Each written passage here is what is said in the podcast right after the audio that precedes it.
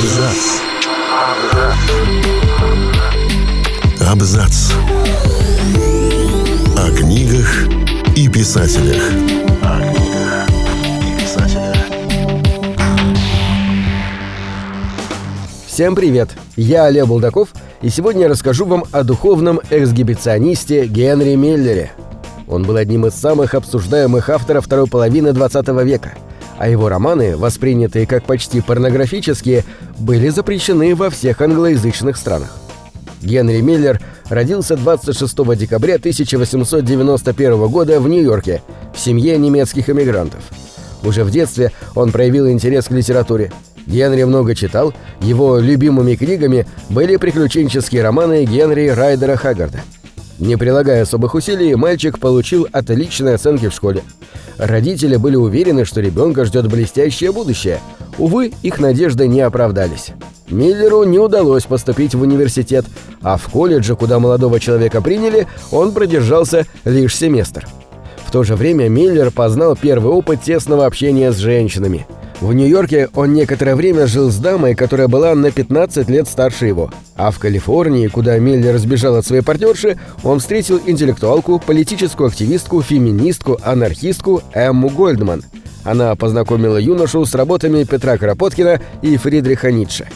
Жизнь анархистов ненадолго увлекла Миллера, вскоре он вернулся в Нью-Йорк и стал помогать отцу в мастерской. Не оставляя писательства, молодой человек подражал Ницше, Федору Достоевскому, Томасу Манну.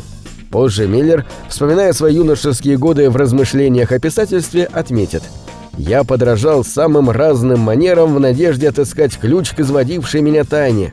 Как писать?» И кончилось тем, что я уперся в тупик, пережив надрыв и отчаяние, какое дано испытать не столь многим. А вся суть в том, что не мог я отделить в себе писателя от человека – и провал в творчестве значил для меня провал судьбы. В 1917 году Миллер связал себя узами брака. Отчасти это было связано с нежеланием писателя проходить военную службу.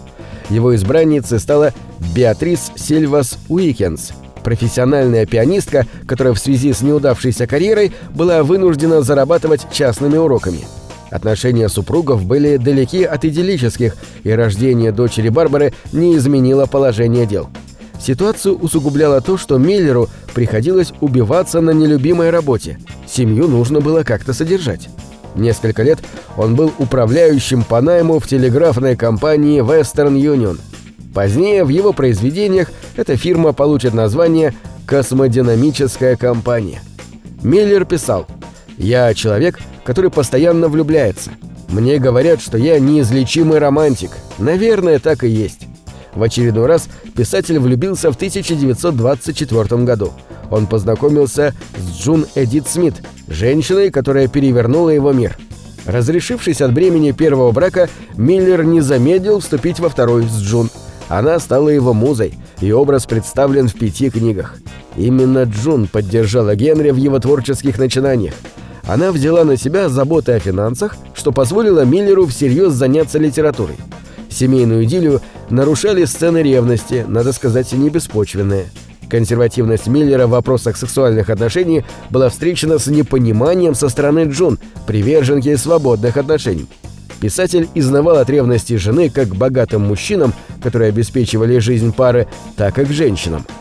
В конце 1920-х Миллер отправился в Париж – он быстро растратил то немногое, что имел, а издателя, готового опубликовать тексты, так и не нашел. Ночуя то у друзей, то на скамейках, сбегая из ресторанов, не расплатившись, общаясь с парижскими проститутками и будучи завсегдатаем баров, он позже опишет свою парижскую жизнь в романе «Тропик рака». «У меня ни работы, ни сбережений, ни надежд. Я счастливейший человек в мире», – писал он. Тем временем Джун приходилось жить между Нью-Йорком и Парижем. Несмотря на отсутствие каких-либо перспектив в литературе и никчемную работу, Миллер был репетитором в лицее. Он не хотел возвращаться на родину. Вероятно, это было связано с очередной влюбленностью, на этот раз в Анаис Нин. Их роман начался с переписки, в которой они довольно откровенно занимались духовным эксгибиционизмом. Дочь композитора и певицы Анаис не нуждалась в деньгах – и помогала Миллеру не только морально, но и материально. Она же познакомила писателя с Отто Ранком, на чьи средства в 1934 году был опубликован «Тропик рака».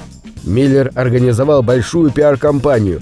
Он разослал роман крупным писателям с просьбой составить отзыв. Несмотря на поддержку со стороны Джорджа Оруэлла, Томаса Эллиота, Эзры Паунда, текст, содержащий многочисленные откровенные описания сексуальных сцен, был запрещен в США и Великобритании. В продолжение «Тропика рака» вышли «Черная весна» и «Тропик Козерога». Произведения Миллера довольно автобиографичны. Его герой видит реальность как поток вещей, составляющих оболочку человека и проникающих в зону бессознательного. Для героя важно понять бессознательное для обретения себя. С публикацией этих произведений Миллер начинает ассоциироваться у публики с альковной литературой. Однако это не совсем корректно. Миллер пояснял – как ни странно, литература порнографического характера меня не стимулирует. Она вообще меня не очень впечатляет. Фактически, я бы сказал, она мне не интересна. Сама одержимость сексом, по мнению писателя, препятствует достижению внутреннего «я», из-за чего акт творчества становится невозможным. После десятилетия в Европе Миллер вернулся в США. На родине он начал работать над очередной серией романов «Благостное распятие». Первой книгой в цикле должен был стать роман «Сексус». За основу сюжета были взяты перипетии личной жизни писателя, в частности, его отношения с Джун. Завершенная в конце 1950-х трилогия была запрещена в США. На публикацию решились только французские и японские издатели. 1944 году писатель познакомился с Яниной Мартой Лепской, которая была на 30 лет моложе его. Несмотря на разницу в возрасте, они поженились. Молодожены обосновались в калифорнийском Биксуре. У них родились двое детей, сын и дочь. Тихое семейное счастье на лоне природы закончилось разводом в 1952 Какое-то время после ухода жены Генри воспитывал детей один – уже на следующий год Миллер женился в четвертый и не последний раз на Еве Маклюр. Супруга была моложе его на 37 лет. Через 7 лет пара рассталась. В последний раз писатель связал себя узами брака в 1967 году с певицей Хоки Токуда.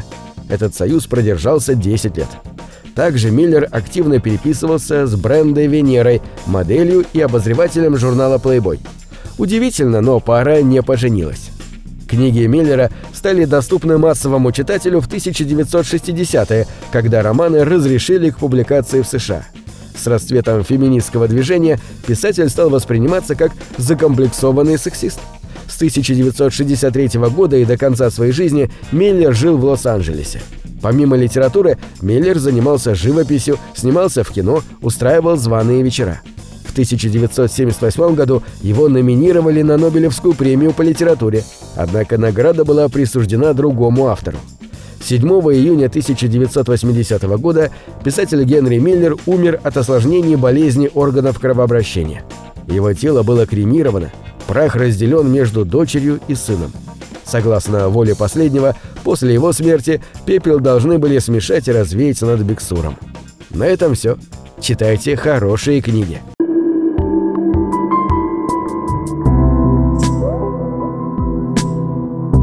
Книги — это двери, что выводят тебя из четырех стен. С ними ты проживаешь другие жизни, а свою умножаешь в тысячу раз. Тысячу раз.